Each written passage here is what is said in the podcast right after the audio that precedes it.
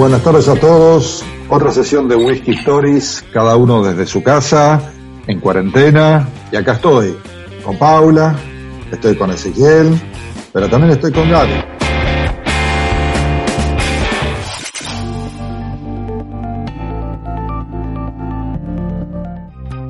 ¿Cómo estás, Gaby?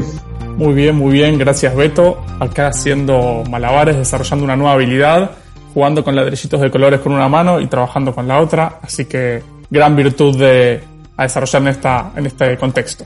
Y, de alguna forma no podemos eh, obviar en el momento que estamos viviendo, pandemia, cuarentena, crisis, nuevos estímulos, porque la mayor parte de nosotros no ha vivido esto antes, con lo cual se esta creatividad empieza a surgir, nuevas ideas y, nuevas reflexiones.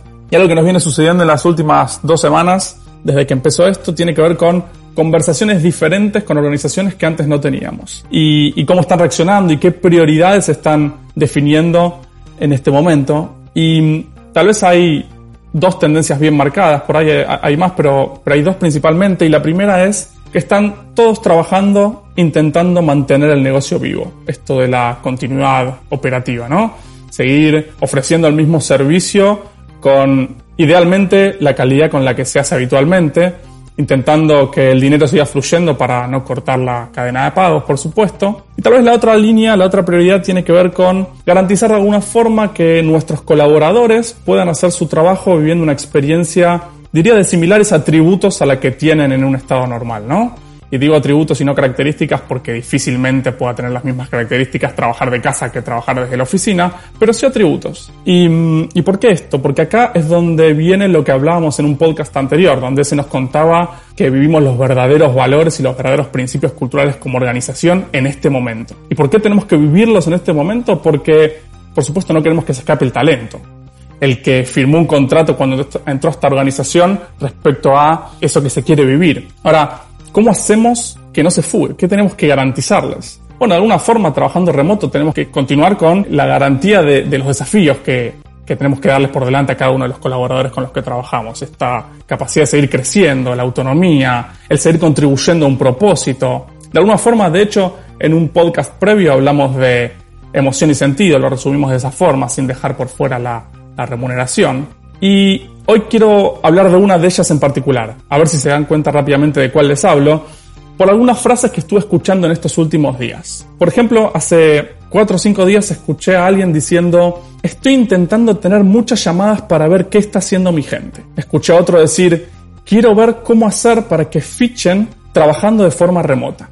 El otro día en una reunión alguien dijo, un poco en chiste, un poco en serio, ¿y si los obligamos a usar herramientas de videoconferencia todo el día así los vemos? A lo cual otro respondió, hay una aplicación que te queda al lado del reloj que mide cuánto escribís en el teclado. Bueno, supongo que se habrán dado cuenta de qué hablo, ¿no?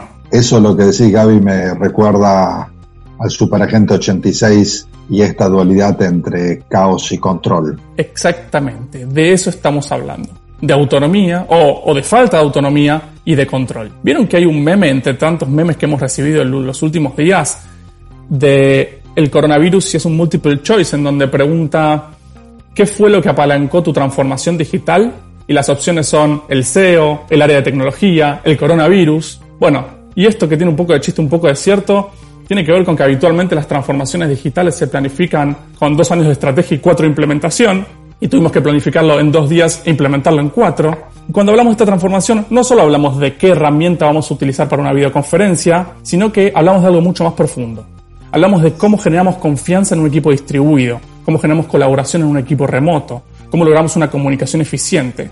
Y hablamos de autonomía también, porque de alguna forma es un desafío para todas las personas, pero principalmente para los líderes, a quienes nadie les enseñó a ser líderes sino que fueron creciendo por sus habilidades más técnicas, no por sus habilidades de liderazgo. Entonces, aquellos líderes que no se adapten y un poco que empiezan a estar afuera, porque la performance de esos equipos remotos depende de ellos. Por eso es clave enfrentar estos procesos que hoy se llaman de upskilling, para desarrollar esas habilidades. Porque sabemos que lograr la autonomía no es simple. Siempre hablamos del control freak, ¿no? De aquel que está pendiente de cada uno de los detalles. Y ahí está la diferencia entre los que quieren asegurarse que sus colaboradores estén haciendo lo que ellos quieren o los que quieren asegurarse que estén trabajando en pos del resultado que se necesita. Igual tampoco tenemos que ser pendulares como solemos ser, ¿no? Ningún extremo es bueno, ni esa dictadura ni, la anarquía total. Tal vez el punto medio entre ese control y esa libertad de la que estamos hablando es el alineamiento, ¿no? Aquel que permite acordar el qué y que el cómo sea autonomía pura. Tal vez hay dos claves para esto. Y con esto lo resolvería. Clave 1.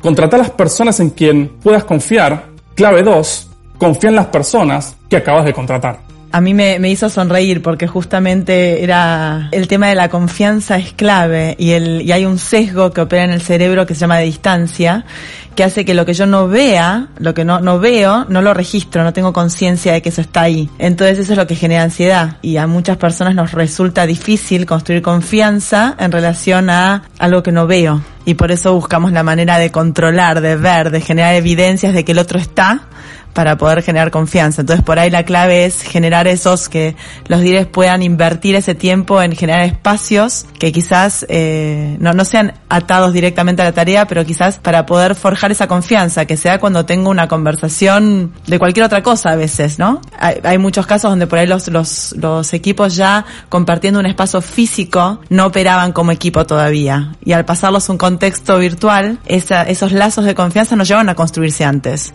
Entonces hay que invertir ese tiempo, el mismo tiempo que hubieras invertido físicamente tomando el café o yendo a almorzar, a la distancia. Porque si no, no es muy difícil. Lo que no veo es difícil que confíe. ¿Era eso lo que quería decir, Gabriel? Es parte, sí. Si se quiere, digo, si habitualmente es difícil la autonomía en un contexto en donde no veo lo que está haciendo el otro, se hace mucho más difícil. Entonces podemos tomarlo como una oportunidad. Aquello que no generamos en lo presencial, tenemos hoy un nuevo espacio para aprovechar e intentar lograrlo desde un lugar diferente, buscando esa, esa confianza, asegurando el flujo de la información para la toma de decisiones, asumiendo que el otro tiene las capacidades para ejecutar y así de alguna forma alinearnos y cuando el norte esté claro, cada uno que llegue a su manera.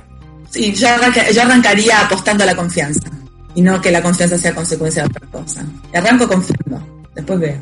Gaby, entonces, a ver si entendí bien, porque entre vos y Pau, digo, yo soy medio, medio corto. ¿Vos estás diciendo que el gran hermano en la casa de la gente hay que desinstalarlo entonces? Absolutamente. Eliminemos el gran hermano, saquemos cámaras, saquemos molinetes, alineemos y dejemos la libertad de que cada uno aporte todo su conocimiento y toda su experiencia en pos de llegar a los resultados que necesitamos y cumplir el propósito que tanto buscamos alcanzar.